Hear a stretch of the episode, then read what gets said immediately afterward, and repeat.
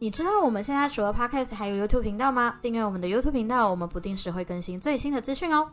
Hello，大家好，欢迎收听《给个说法》，我是德意法律事务所的林小编。今天我们想要来跟大家聊的话题是有关员工的派遣。那在我们开始之前呢，先让我来介绍今天的来宾苏律师。 Hello，大家好，我是苏律师。是，那今天苏律师，我们其实之前啊，在讲派遣之前，我们其实以前也有聊过关于雇佣啊跟承揽的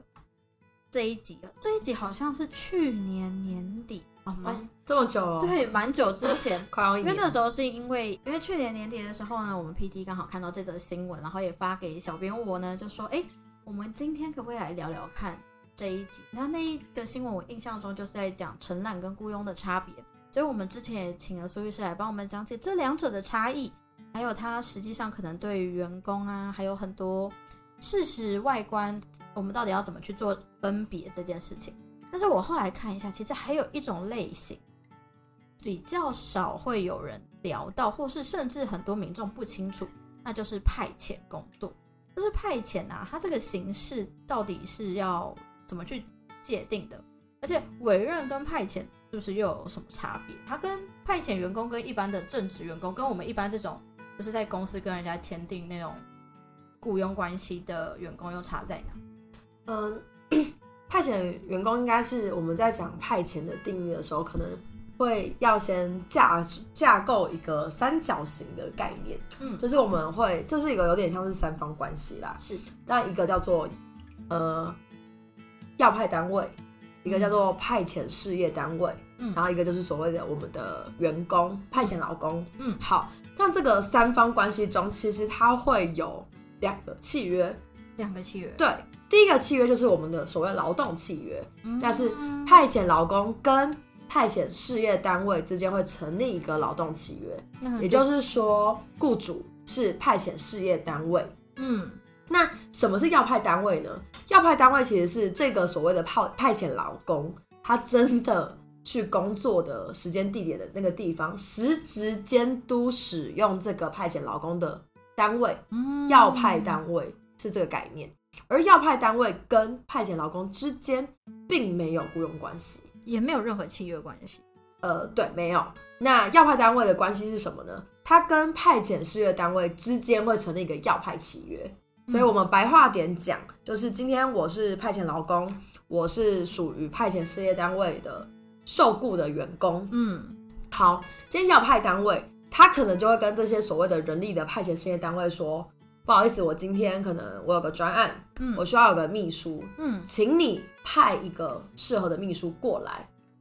适合的秘书。对，，等于他会跟派遣事业单位依照他们的要派契约去提出人力的需求，由派遣事业单位去做选人，嗯然后包含到呃未来发薪水嗯等等的动作。所以这部分会跟你刚刚可能小编有提到说，那跟我们一般的正职员工有什么不一样？我觉得它是一个角度问题。嗯如果你从要派单位看，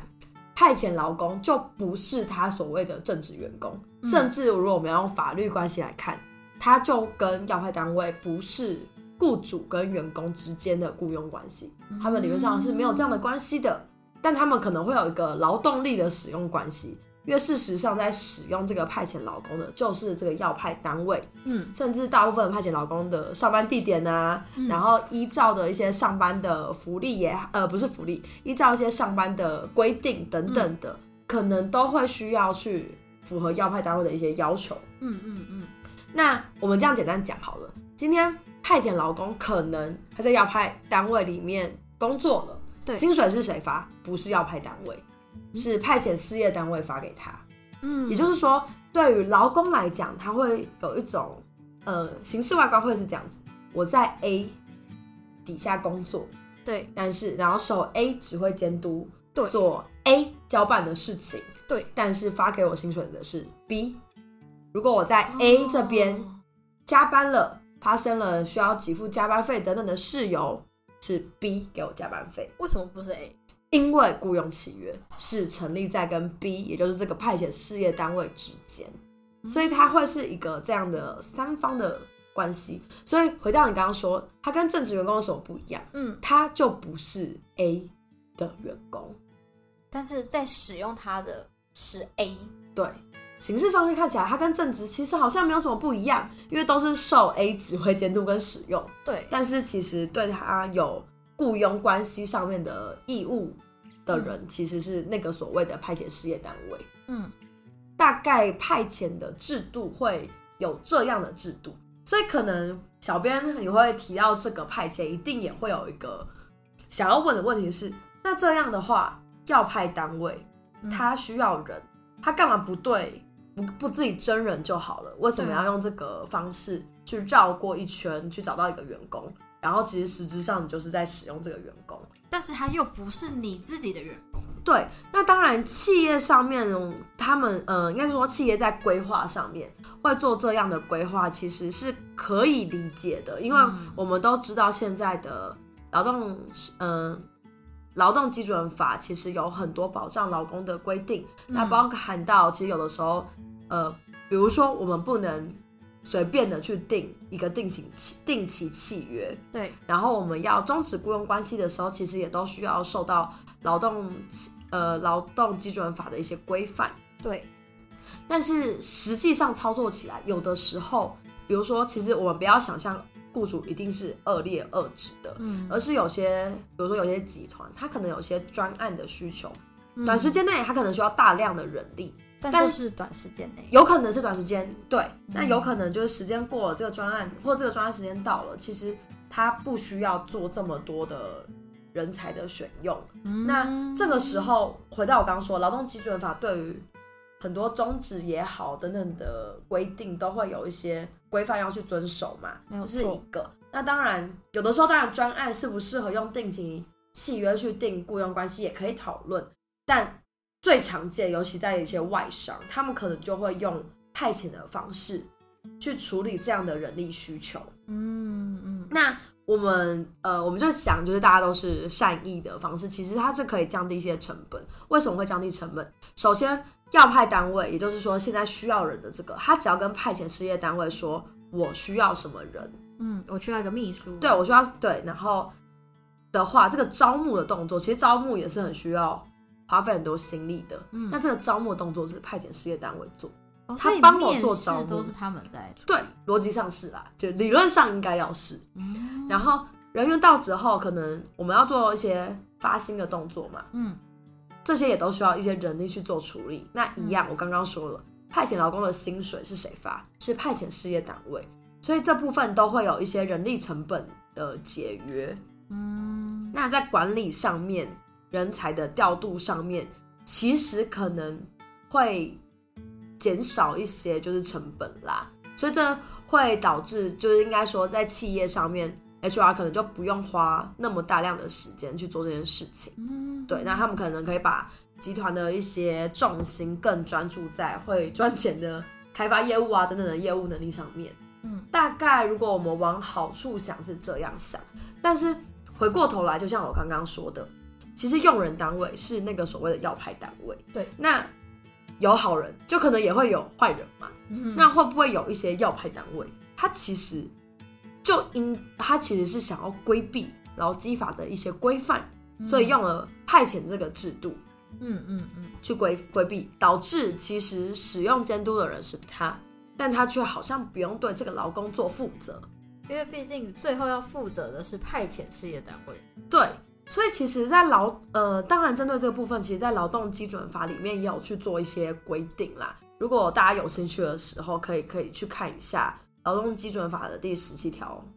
之一。嗯其实这边就有直接规定，要派单位他不可以在派遣事业单位跟派遣劳工签订劳动契约之前，就先去做面试，或是其他指定特定派遣劳工的行为。哦，他不能挑人，对他不行，逻辑上不行。那如果违反了这样的规定，然后这个所谓的受领派遣，嗯、呃、这个所谓的派遣劳工也已经去提供了劳务的话，那其实在九十天内，这个派遣劳工是可以以书面的方式要求要派单位必须要跟他订定劳动契约。嗯，所以其实从这个规范里面可以去可以去看到，其实，在派遣的逻辑上面，你如果真的是要去做选人取材的这个动作，那你应该还是要循规蹈矩的去做雇佣契约的签订，不应该透过派遣的方式去规避掉一些法律的义务跟责任。嗯，大概整个操作起来是这样，所以其实台湾我刚刚提到外商很常见嘛，对，那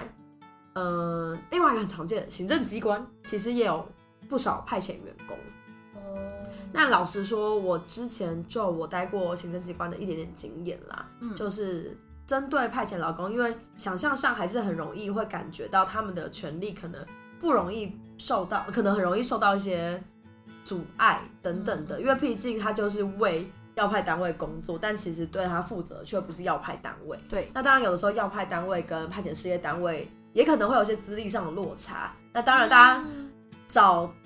找大头去要钱跟处理一些劳资争议，也应该会比较方便。所以其实像行政机关之前内部可能也都会有做一些调整，就是尽量降低这样外派劳工的选任啦。嗯，大家既然要好好的去做选人取材的动作，那我们就好好的以雇佣契约的方式来进行。嗯那当然，公家机关就不会只是有员工问，呃，劳动契约的员工，他们当然还有他们的公务员啦。嗯，嗯那回过头来，整个派遣大概会有这些比较特殊跟特别的地方。小小的提问，我觉得应该是一般老公最在意的就是钱，因为像刚刚我们苏律师有提过，我虽然在要派单位工作，但是呢，付我薪水的人是派遣事业单位，对吧？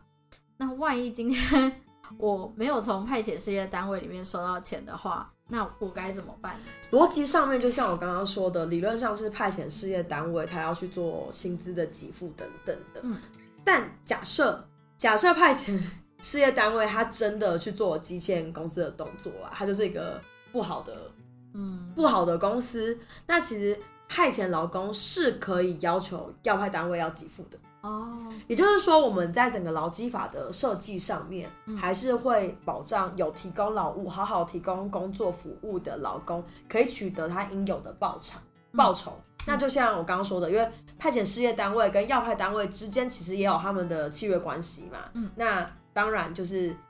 比较弱势的劳工取得他应有的报偿之后，那比较强势地位的两个事业体之间，他们去做一些求偿跟取偿的动作，这样可嗯能在制度设计上会比较对员工有保障。了解。好，我们今天稍微先了解一下派遣。其实派遣真的在大家的视野中，可能你会接触到案例很少，甚至你周遭工作同事也很少有机会遇到是派遣员工这样，在台湾是比较少见，但可能大部分都是在行政机可关，能外或商是外商公司嘛，外应商该会不不少啦。对，对就大型企业比较可能常见有一些专案。好，那今天非常感谢我们苏律师的分享，让我们了解一下派遣这个类型的工作。那大家如果喜欢或想听更多律师的分享，也欢迎大家关注“给个说法”，关注我们的 YouTube 频道，会有字幕版的 Podcast 可以看。如果你有其他法律问题想咨询，也欢迎 Google 搜寻“德意法律事务所”来电询问。我们每周三晚上九点半在 Podcast 平台，每周四晚上七点半不定时在 YouTube 频道，还有每周晚上九点半在 Podcast 平台会与你们再次相会。我是林小编。我是苏律师，谢谢您收听《给个说法》，我们下次再见，拜拜